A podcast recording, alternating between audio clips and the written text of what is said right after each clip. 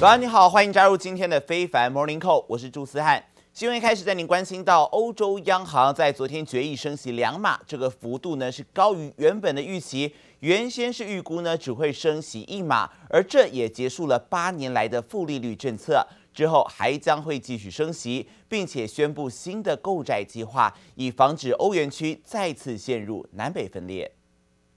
The Governing Council took further key steps. To make sure that inflation returns to our 2% target over the medium term. We decided to raise the three key ECB interest rates by 50 basis points. We had the debate, weighted the pros and cons, and at the end of the discussion, all members of the Governing Council rallied to the consensus of 50 basis points. 原本市场预估欧央这一次只会升息一码，但欧央在声明中表示，为了让通膨回归到正常的水位，评估现在适合加快升息的步调。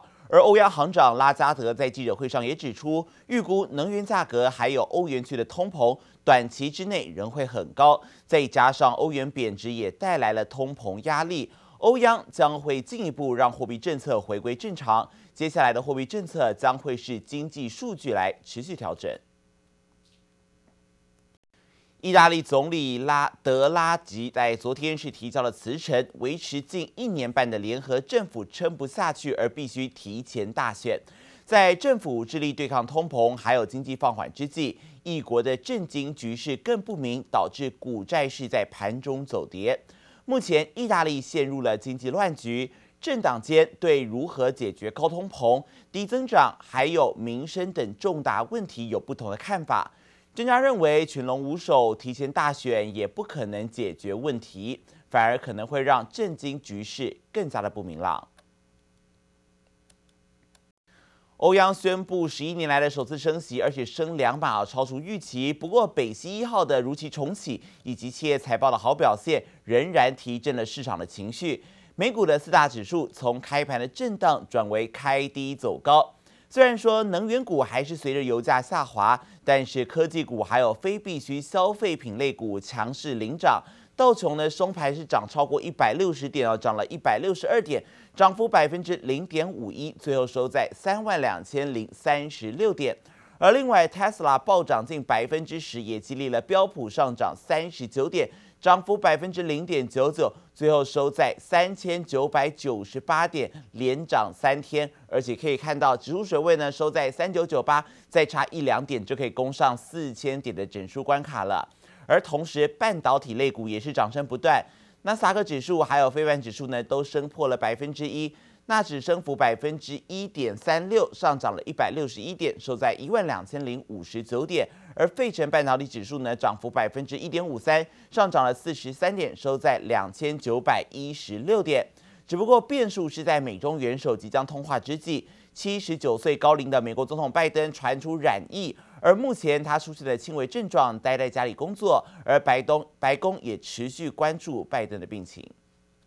It's a leader today after beating on earnings, achieving record production rates in the second quarter, and increasing its market share as a result. Yeah, you know, hitting 3% in the U.S., I think it's pretty good. They actually were the, the, the leading luxury automaker in the U.S., believe it or not, uh, selling more than BMW and, and, other brands like that. But, you know, yesterday's earnings, what really stood out to me was, you know, we talked about that delivery forecast being reiterated, about one and a half million vehicles in 2022.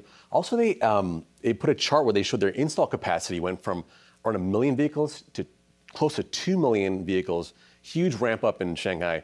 They see Berlin and Giga Austin making 250,000 vehicles a year by probably by the end of next year. But that ramp, that capacity is there. So they have a lot of kind of leeway or kind of like runway to go in terms of how much they can put out there in the market. 科技股龙头持续走升，包括 Meta、苹果、亚马逊都小涨，创下近期新高。 市场的一片涨势之下呢，能源股则是因为俄罗斯重启了北溪一号管线，以及利比亚恢复石油产能等原因，能源股跟着油价一起下滑啊。而在个股方面，收涨超过百分之五的 Snap 盘后公布第二季的企业财报，营收还有用户数都低于预期，也让盘后股价暴跌超过百分之二十。美国在上周初领失业金人数增加到了二十五点一万人，差于预期，而且是创下了八个月的新高。另外，美国航空也公布了财报，上季转亏为盈，并且预计第三季将会实现全面获利。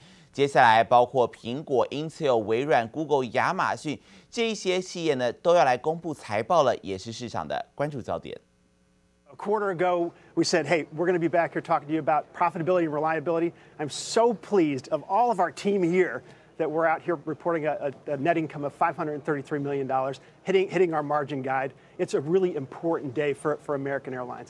美国正迎来夏季旅游潮，出游人数和疫情爆发前不相上下。在疫情期间惨遭重创的航空业，终于摆脱阴霾。 美国航空第二季营收甚至创下史上单季新高。This is a report where American reporting in line with expectations for the second quarter. Bottom line profit of 76 cents a share, the first quarterly profit without payroll support since before the pandemic. Revenue coming in roughly in line with expectations, maybe a smidge higher, 13.42 billion. The estimate was for 13.4 billion. By the way, that is the highest quarterly revenue ever. 美国航空第二季营收大增，除了旅游需求复苏，也受惠于机票价格大涨。不过，目前的载客率比起疫情爆发前的二零一九年还低了百分之八点五。预计到第三季载客率回升仍然有限，仍会比疫情前同期下降百分之八到百分之十。而且燃料之外的成本持续攀升，财报表现忧喜参半。Uh, this is a little bit of a bizarro earnings season so far. So right now. Uh, S&P 500 companies that have reported so far, sales are tracking up, up, up 9%, pretty good. But earnings down 8.1%. Uh, despite those pressured earnings, the average stock price after these companies have reported up close to 1%. So the market is actually rewarding companies for down earnings. The market may not be uh, you may have just forgotten, you know, the precarious situation that big companies are in. They're dealing with inflation. The warnings have been coming in hot and heavy, like we heard from United Airlines this morning. The next two weeks of earnings season is much more important, I would argue, than the past week and a half or so. Big results from Apple, Amazon. Let's see what these companies do, and let's see what the stock prices do accordingly. 关注企业财报表现外，美国上周初领失业金人数再度攀升，来到二十五点一万人，创下八个月来新高。劳动市场降温，联准会紧缩货币政策对经济的影响恐怕陆续显现。记者王新文、黄一豪综合报道。而在能源价格方面，刚才有提到，因为利比亚恢复石油供应，还有俄罗斯恢复北溪一号对欧洲天然气的供应，甚至是谈到这个市场对于欧洲央行升息的担忧，在周四原油期货双双下跌超过三美元。现在看到纽约九月的原油期货收跌三点五三美元，跌幅有达到百分之三点五三，最后是报九十六点三五美元每桶。自然，至于布兰特九月原油期货，跌幅呢也是有达到了百分之二点八六，下跌了三点零六美元，最后是报每桶一百零三点八六美元。至于在黄金方面，美元走软，再加上欧洲央行升息超过预期，提升了黄金作为避险资产的吸引力。纽约八月黄金期货呢收涨了十三点二美元，涨幅达百分之零点七八，最后是报每盎司一千七百一十三点四美元。也来关心到全球多国遭受到热浪的袭击，灾情严重。西班牙总理桑切斯还有法国总统马克宏都不得不到救灾前线来视察。而美国总统拜登更坦言，气候变迁对于美国和全球来说都是明显而且现实的威胁。因此，他也宣布将要拨款台币六百九十亿元，用来应应极端气候。因为极端气候影响层面很广泛。这一波热浪不只导致 Google 在英国的数据中心冷却系统故障，云端服务还有网站一度瘫痪，在全欧洲更已经累计超过一千人不幸死亡。热浪席卷欧洲多国，已经夺走上千条宝贵生命。极端高温引发野火，许多民宅付之一炬，烧成断垣残壁。眼看家园被烧个精光，民众一想到就悲从中来，数度哽咽。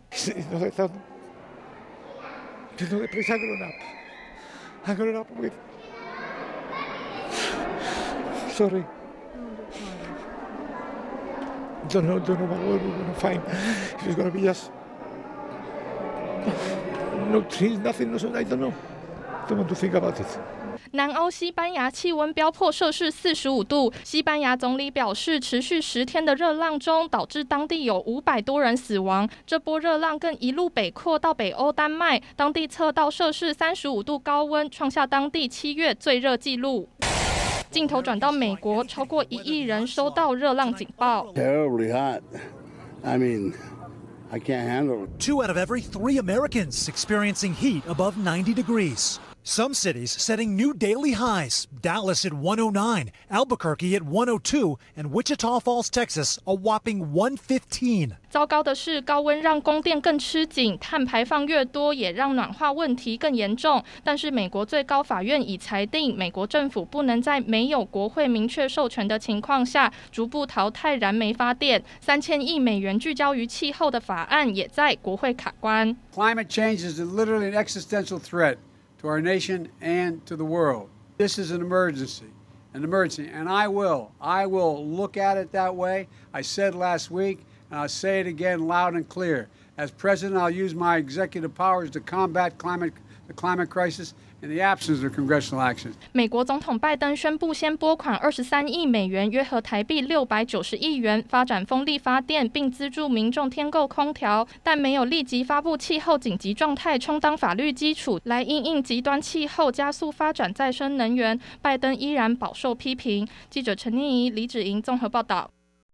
不过，白宫在周四也表示，哦，美国总统拜登现在确诊 COVID-19。症状轻微一些，目前仍在白宫隔离，并且在隔离期间会继续执行总统的职务。而他也自己录了一段影片来报平安。President Biden is currently experiencing mild symptoms, mostly a running nose and fatigue, with an occasional dry cough, which started yesterday evening. Because the president is fully vaccinated, double boosted, his risk of serious illness is dramatically lower.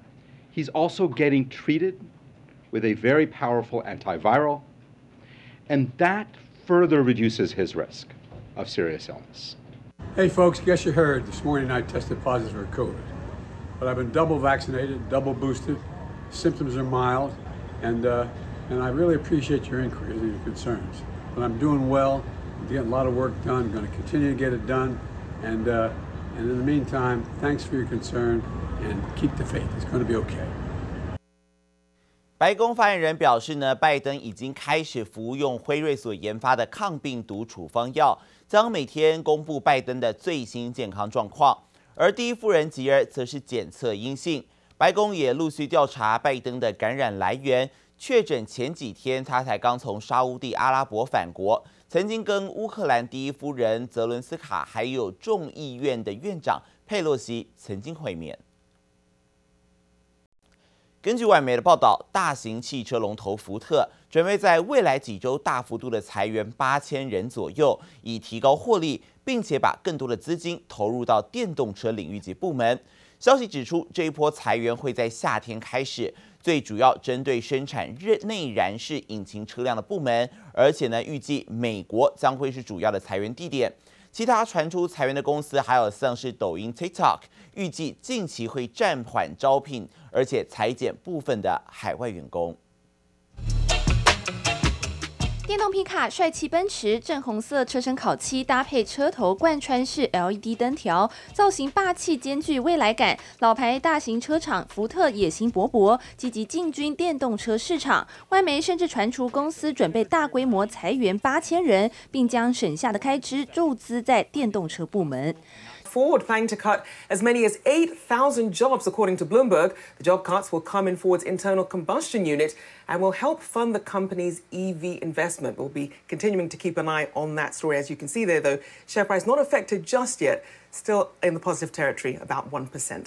车厂内机械手臂将零件精准安装在电动车上头。福特三月时就把电动车支出提高到五百亿美元，并设下二零二六年以前生产两百万辆纯电动车的目标。虽然外媒透露这波人事精简是针对传统燃油车部门，但市场分析此次裁员目的不排除与其他大型公司相同，是看到了经济下行的风险。而福特此次裁减人力将在夏季开始。分阶段进行，预料雇有三万一千名正职人员的美国将会是裁员主要地点。Many companies that had explosive growth during the pandemic are now reverting back to the mean. And as their revenue is slowing and all the metrics of the company are slowing, so is their expenses. And they need to alter their expenses to meet their revenue and the rest of the metrics of the company. 裁员消息传出，福特股价逆势小涨百分之一点一一，来到十二点七三美元。但受到通膨、供应链瓶颈冲击，今年以来跌幅还是超越大盘，下跌近四成。而裁员潮也蔓延到了海外版 TikTok。外媒指出，已有英国员工被告知将与人资部门约谈。同时，TikTok 也表示会调整全球业务规模，冻结招聘新人。全球大型公司大砍人力，不论是内部重组还是缩减开支，都凸显企业对景气前景看法转趋保守。记者周田丽、严连凯综合报道。也关注到美股的期货盘方面，由于刚才提到的 Snap 的盘后所公布的财报不如预期，导致股价暴跌，也拖累到了美股科技股的部分。密尼纳斯奇目前可以看到，跌幅达到了百分之零点六八，下跌八十六点，指数水位在一万两千五百五十三点。而其他包括迷你道琼奇还有标普奇，跌幅都在百分之零点一七到百分之零点三七不等，提供给您做参考了。而至于在中国方面，经济乏力急需金流的挹注，再加上近期又有房市乱象以及村镇银行事件频传，让金融风险陡增。银保监会在昨天是出面信心喊话，表示风险可控，而且金融稳定保障基金基础架构初步确立，第一批人民币一共是六百四十六亿元的资金已经到位了。而金融稳定保障基金是中国四月所起草的金融稳定法草案之后，打算要从中央政府、地方政府还有金融机构、金融基础设施来筹资的基金，最主要是作为后备资金，用在处置一些重大的金融风险。而人行在先前也表示，将会在九月底之前完成这个金融稳定保障基金的筹集。银保监会也在五月中旬时公布了筹集首批资金，就是刚才说的六百四十六亿元。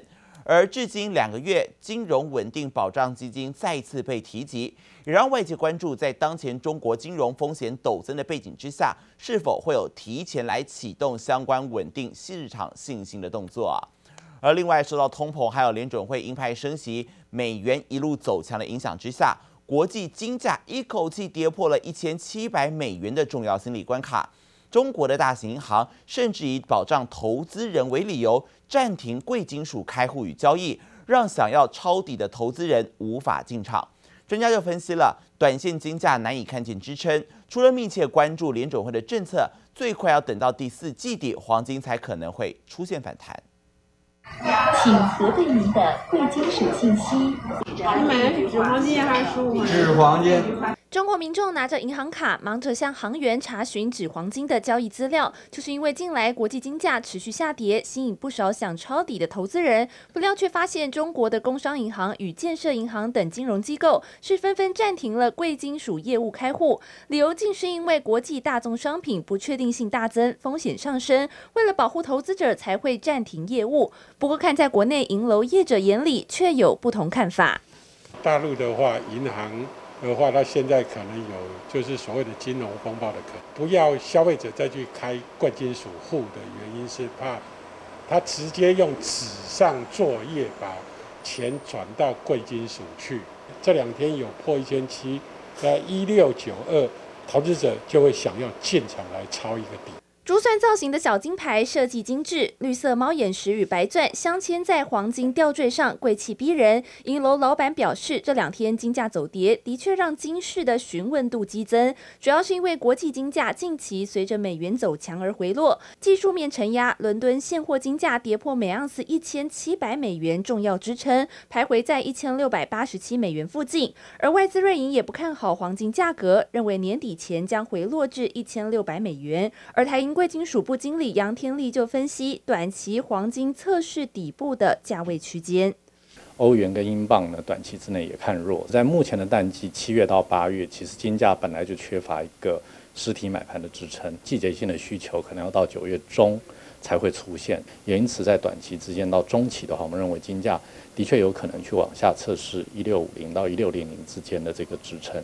专家认为，金价要看见反弹，最快得等到第四季底，最慢则可能来到二零二三年第二季。往后还要密切关注 Fed 鹰派升息后，经济是否陷入衰退，也攸关黄金的避险地位。记者周田丽、严连凯台北采访报道。而受到 COVID-19 疫情的干扰，还有乌俄战事僵持，再加上通膨威胁，迫使多个主要经济体升息。而亚洲开发银行最新报告也指出了，亚洲开发中国家今年的 GDP 将会成长百分之四点六，这个数字是低于在四月份所预估的百分之五点二，也是亚银第三度下修新兴银行二零二二年的 GDP 预估。亚银表示，这一次新兴亚洲国家会被下修，其实跟中国的关系颇大，因为中国实施严格的清零政策，不仅自身经济受创，也让其他的亚洲经济体遭到波及。而另外，亚银也下调了中国、香港、台湾以及南韩所在的东亚成长率预估，从百分之四点七调降到百分之三点八。其中，中国的 GDP 年增率由四月份原本预估的百分之五，现在下修到百分之四。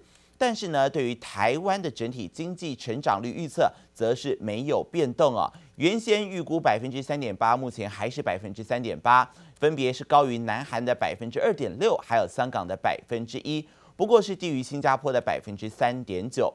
展望下半年，亚银认为亚洲开发中国家依然是面临到内外部的风险。内部风险是中国的风控措施对供应链的影响挥之不去，还有成长减缓；而至于外部因素呢，则是谈到了全球成长疲软、粮价大涨以及乌克兰战争的冲击都会有恶化的表现呢、